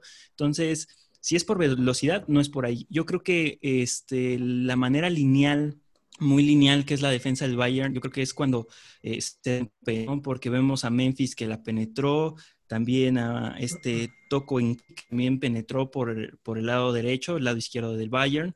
Este, ¿no? La mentalidad del Bayern de que Toco en cambio le, le pegó poste, le dio al poste y a la siguiente los vacunaron, ¿no? En, en cambio, la mentalidad de León fue, ya fallamos esto, no sabemos cuándo volveremos a tener otra. Y esa es la fortaleza para mí un poco de que esa mentalidad de, de querer más y de decir, ya casi nos anota, hay que ponerse más atentos, nadie empieza a reclamar, todos superados, cada uno en su trabajo. Lo que hace Goretzka y Thiago en la media cancha es una cosa impresionante. Goretzka casi remata como delantero centro, cuatro o cinco personas en el área al momento de mandar un tiro centro. Son cosas que la verdad el Bayern este, es un lo hace un equipo único y es lo que lo hará tal vez este, plantearle una cara muy, muy ofensiva a lo que es el PSG. Uf, ahora, Paquito, ¿vas a decir algo antes de, de pasar a, a una última etapa de este programa? Ah, sí, que con Samar, con Barcelona. Ya lo, Sí, ya, lo- ya, ya la sufrió con él. Está Ah, sí. Boateng, está Lava, ya lo conocen. ¿Qué es lo que va a pasar aquí? Neymar va a buscar las faltas, porque sabe que Boateng, sabe que Alaba, en la velocidad, saben que se van a desesperar, Oh, güey. que es lo que va, atento, atentos en eso. Neymar va a buscar la falta. ojo, ojo, que está diciendo, lo está diciendo un árbitro que es experto en, en jugadores que buscan la falta. Sí, bueno, y es de Chivas, pues ya ahí. sabrás, ¿eh? Es, No, de, es de. Chivas, ya sabrás. Y este árbitro es de mano dura, Flores. O sea, Bueno. la primera que se la hace sí es de amarilla, ya lo conocemos.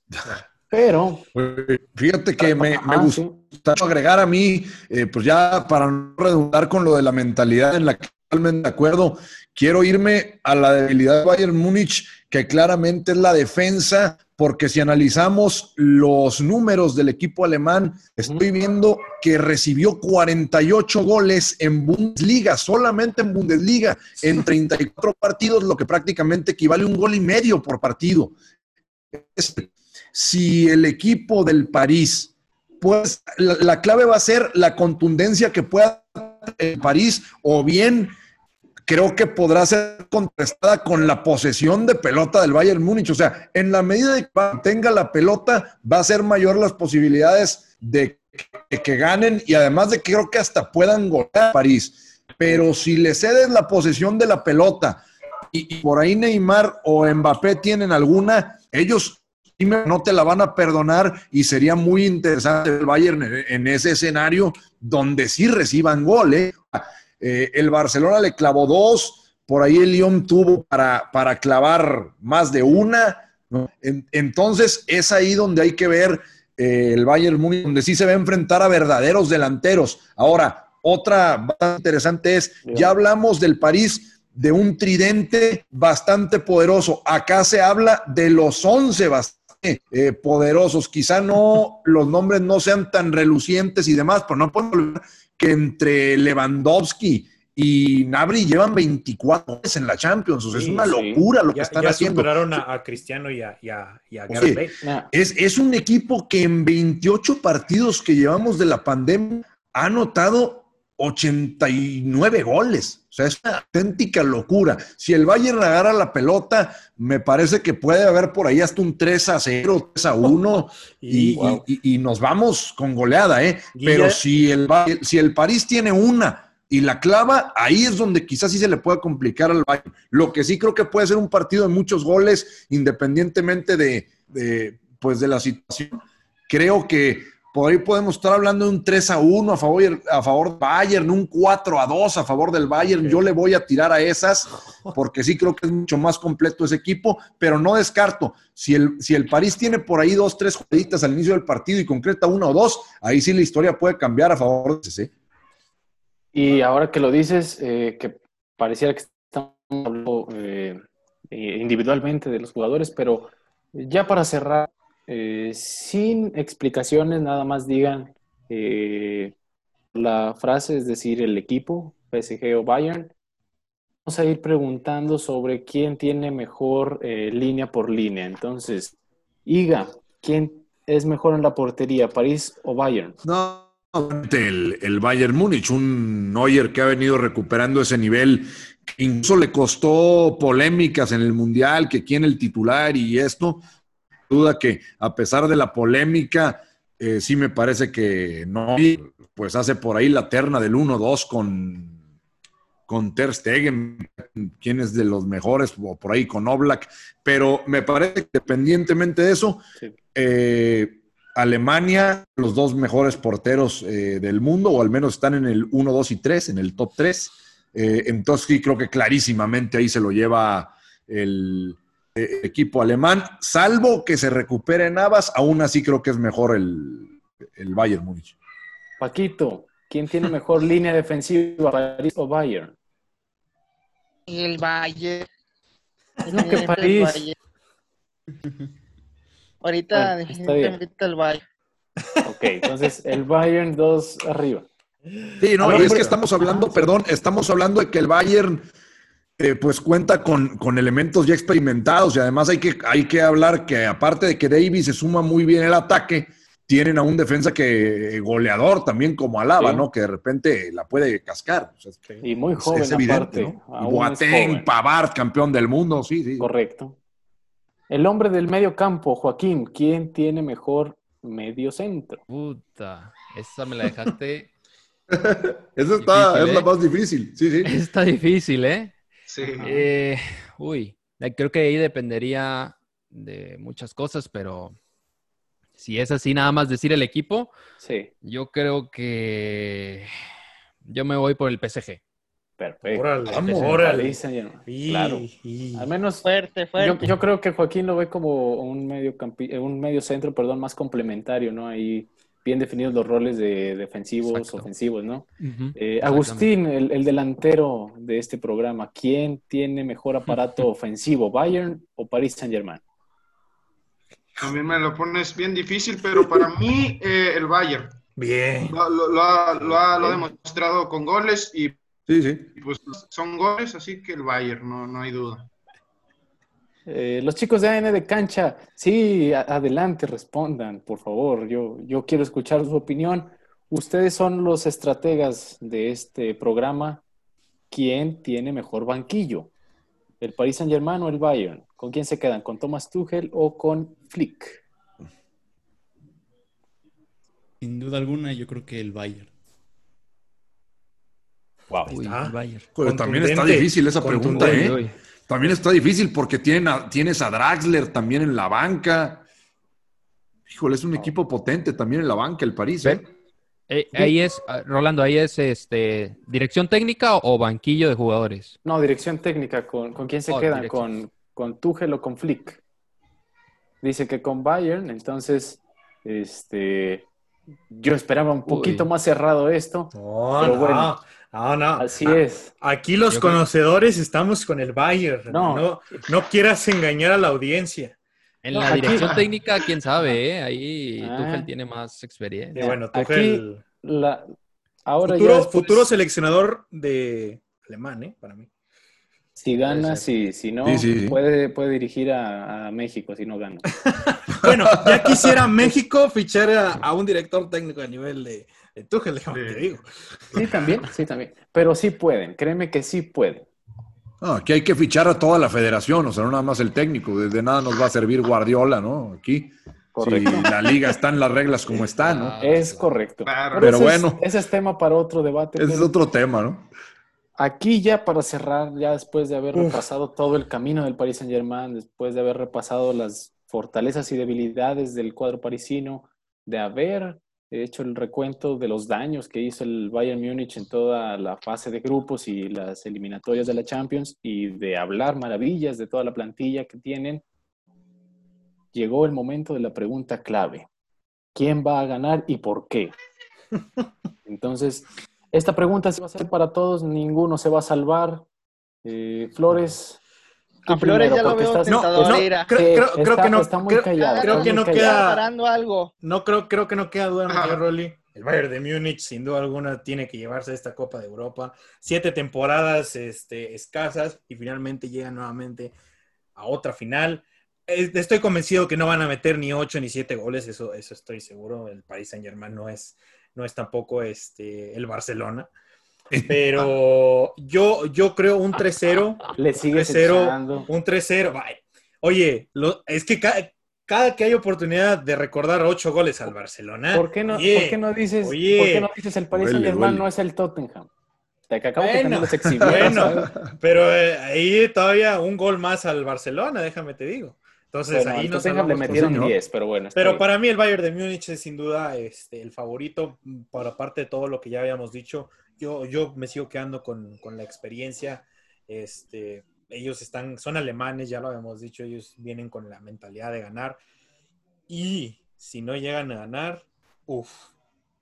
Sí, pues, si no llegan a ganar, pierden. Golpes, Es no, no, no. pero- Yo me refiero a, a la trascendencia de este equipo, ¿eh? Si, si Robert Ah. Lewandowski no, no se consagra y, eh, como el mejor delantero del mundo ganando esa Champions, si Nabri no confirma su buen momento, si vaya, todos estos jugadores no confirman ganando esa Champions, yo creo que el Bayern por ahí, muy campeón de Alemania y lo que tú quieras, pero No dejan de ser 90 minutos, muchachos, en los que puede haber circunstancias, o sea, eh, cualquier mala entrada, una expulsión, una lesión. lesión. O sea, al final de cuentas, el fútbol es bonito por impredecible. O sea, entonces cualquier situación le puede afectar al Bayern Múnich por merecimientos, y perdón que me adelante, pero bueno, me pareció Adelante, oportuno adelante, hacerlo.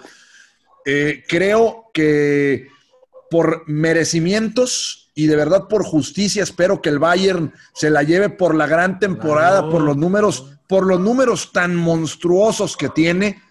Sin duda quiero, quiero que se la lleve el equipo del Bayern Múnich y lo creo también, ¿no? Lo creo, me voy a ir con el equipo alemán, pero insisto, o sea, aquí la sorpresa está también cantada, ¿eh? O sea, se podría dar y sí, me dolería solamente por el aspecto futbolístico, por lo que ha mostrado el equipo del Bayern, por los números. Pero bueno, pues de ahí en fuera creo que hay que disfrutar. Estoy totalmente de acuerdo con Eduardo. Si las circunstancias atípicas, que ya de por sí estamos en un torneo atípico, no existieran, el Bayern ahorita tuviera 11, 11 títulos. El Bayern ha llegado a 11, o sea, contando con esta, perdón, 10 títulos, contando con esta va a ser la, la onceava final. onceava. Sí, Ah, sí. ha ganado la mitad de ellas nada más. Sí, sí. Eh, Y, de, y hay ah, datos curiosos porque tiene una especial relación y, e historia contra equipos que llegan a su primera final sin haber sido campeones o que campeonaron primera vez enfrentándose al Bayern. El, el Atlético de Madrid en el 73-74 no había llegado a su primera final, la perdió contra el Bayern. El Leeds United, la misma situación, llegó a, la- a su primera final, la perdió contra el Bayern. El Cenetien igual, llegó, perdió contra el Bayern. Pero en el 81-82, el Aston Villa fue primer finalista y campeonó por primera vez contra el Bayern. Después otra final contra Primerizo y la pierde contra el, contra el Porto. Y así ha sido una historia este, del, Bayern Múnich también. De hecho, eh, contra el Chelsea de nuestros amigos de AN Deportes, era un, un Chelsea que, que había llegado eh, a una final donde no había campeonado nunca y lo hace frente al, frente al Bayern Múnich. Yo creo que ahí va a ser la clave también, ¿no? De, de esa... A mí me gusta pensar que en el fútbol hay, hay mística, ¿no? Hay algo detrás y por algo el PSG llega a esta final contra el Bayern Múnich. Eh, yo creo que si tuviera que apostarle a alguien, ya yéndonos a quién es el favorito, el Bayern Múnich, Wow. sin duda, le apostaría. Si tuviera que arriesgar mi dinero, apostaría al Bayern Múnich. Pero ojo, se han enfrentado ocho veces PSG y Bayern Múnich. Eh, adivinen quién ha ganado más. Cuéntame. Eh, supongo que el París. El Paris Saint Germain.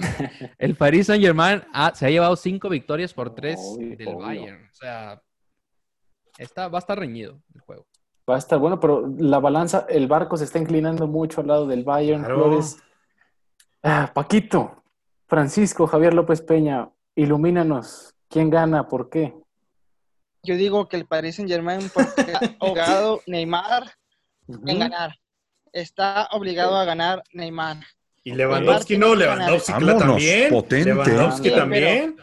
Hombre Pero de Neymar pocas más palabras, ahí porque, porque, de- porque dejó el Barcelona y demostró que él solo, sin el Barcelona, sin, sin Lionel Messi y sin Suárez, Ay, se le fue la luz. Ahí se nos Él- apagó Paco. Ay. Ya se escapó. él, Ahí está. ahí él está. se, se- él se fue a demostrar, a pisar tierras francesas. Él se fue solito.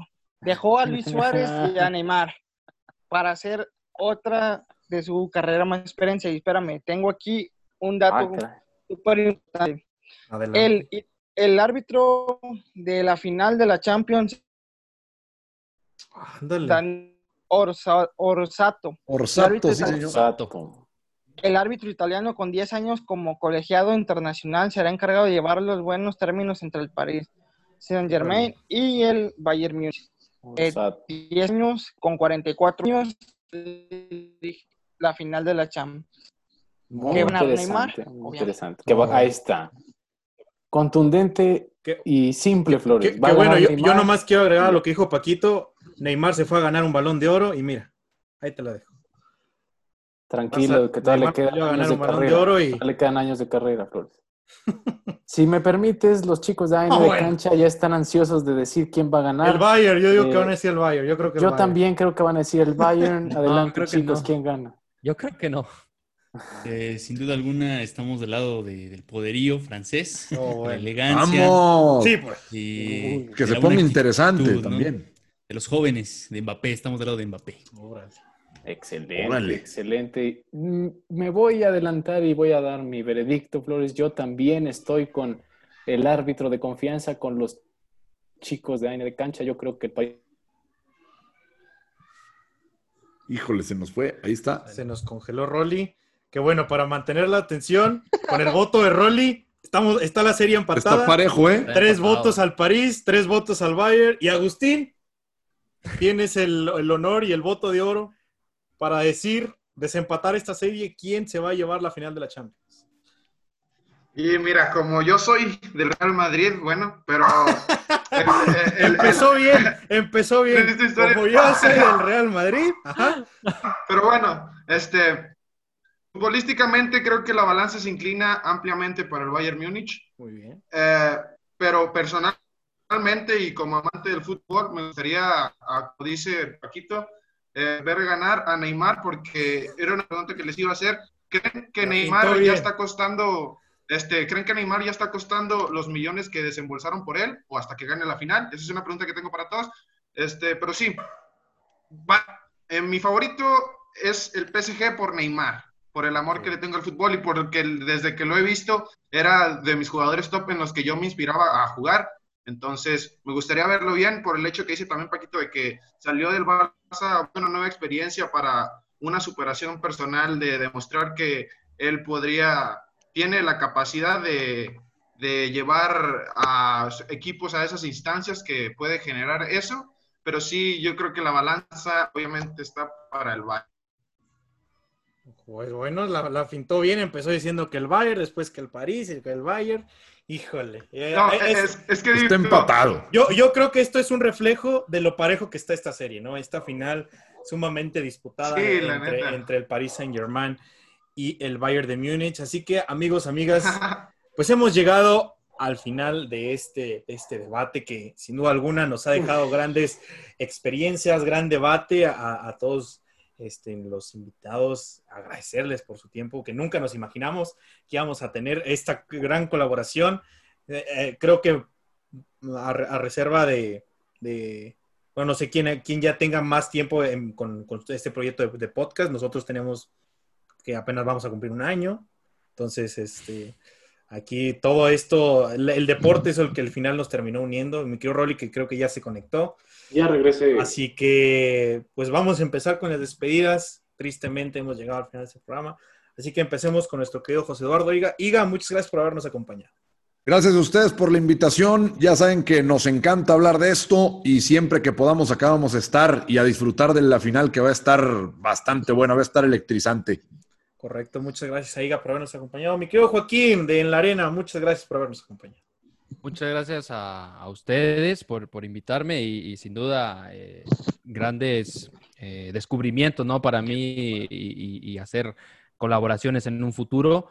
Eh, la final, si le van a apostar a alguien, apuéstenle al Bayern. Claro, Y, por supuesto. y tam- y tampoco hay que olvidar eh, que tampoco hay que olvidar que está la final de la Europa League. ¿eh? Correcto. Una final Ah, muy, muy cierto. buena. Muy, muy buena va a estar también. Sí, sí, no, no, no despreciar al otro lado de Europa. Esa final Inter con Sevilla, que también va a estar muy buena. Así que no se la pierdan, amigos. A nuestro querido eh, eh, primerizo, Agustín Moncada, gracias por habernos acompañado de la Bocha de Oro. Esperamos contar contigo eh, en más ocasiones. Claro que sí, yo encantado de, de estar con ustedes. La neta, me divertí mucho. Este, bueno. Todos traen muy buen cotorreo. Este, esperamos poder seguir haciendo aquí colaboraciones. Saben, Eh, mi contacto, ponen con Rolando, cualquier cosa para colaborar. Aquí estamos Claro. a la orden, hermanos. Perfecto. Igualmente. A, a- a Joaquín también, que le agradecemos por haber sido en esta primera invitación. Esperamos tenerlo en más ocasiones. A nuestros amigos de N de Cancha, muchas gracias desde, desde México. Eh, qué, qué padre que la tecnología nos permita conectar con ustedes. Pues muy este, contentos otra vez de compartir el espacio, no solamente con ustedes de Marcador Final, sino con todos los compañeros que este, saben mucho, todos tenemos nuestro estilo y creo que eso aportó bastante para que esto quedara súper bien, a- ameno, interesante, este, y al final pues vemos que la final está pareja, está Sí. para cualquier lado y hasta en los Sí, sí. comentarios se ve, ¿no? Dijimos, alguien tiene más aquí, pero él tiene menos acá y terminamos diciendo lo mismo, ¿no? De que está en el aire la final y esperemos que sea un muy buen partido. Correcto, muchas gracias a nuestros compañeros y como no, a nuestro árbitro de confianza, nuestro querido Paquito, que nuevamente se reencuentra y que dio, se, se, se prendió mucho en el debate con Rolly y conmigo, así que Paquito, muchas gracias por habernos acompañado. No, pues muchas gracias a ustedes este, por esa otra invitación. 105 150 días. Ahí no termina la racha, mi querido Paquito, ahí ya. Sí, desde, Paquito. la- desde, desde el último juego del Cruz Azul. No, este, bueno, aquí. no, bueno, Eh, Bayern, Obvio, obvio. París, Bayern, Paquito. Cruz Azul. No, bueno. Paquito, una duda, una duda rápida de- del partido. ¿Crees que vaya a afectar la presión de, de pitar a, a un equipo como el Bayern Múnich, a un equipo como el PSG? O sea, ¿a dónde se, tú dirías que se decantarían las decisiones arbitrales? Órale. Eh, las- yo digo que el, el italiano ya viene preparado, este, mentalmente sabe cómo va a cuidar el, el juego. Tú, tú tienes, tiene una preparación, ya sabe a lo que va. Este, para mí creo que, que no, no, no va a haber una presión. La presión solamente está en controlar el juego, en controlar. Ya sabemos que Neym- él ya sabe que a lo mejor Neymar se va a dejar caer, a lo mejor Lewandowski va, va a estar haciendo lo suyo, Alaba va a estar reclamando, Thomas Müller también es muy desesperante, eh, sabe que a lo mejor también el capitán Marquinhos de, del París también va a estar reclamando, o sea, saben el jale que, que van a hacer. Mm, Las decisiones arbitrales van a estar parejas a los dos, porque los dos equipos van a disputar tal como es el juego. Nunca mejor Dale, dicho por, ahí por nuestro, por nuestro Paquito. Mi querido Rolly, yo solo digo que cuidado con las ayuditas al PSG. Yo es lo único que voy a decir ahí a Neymar.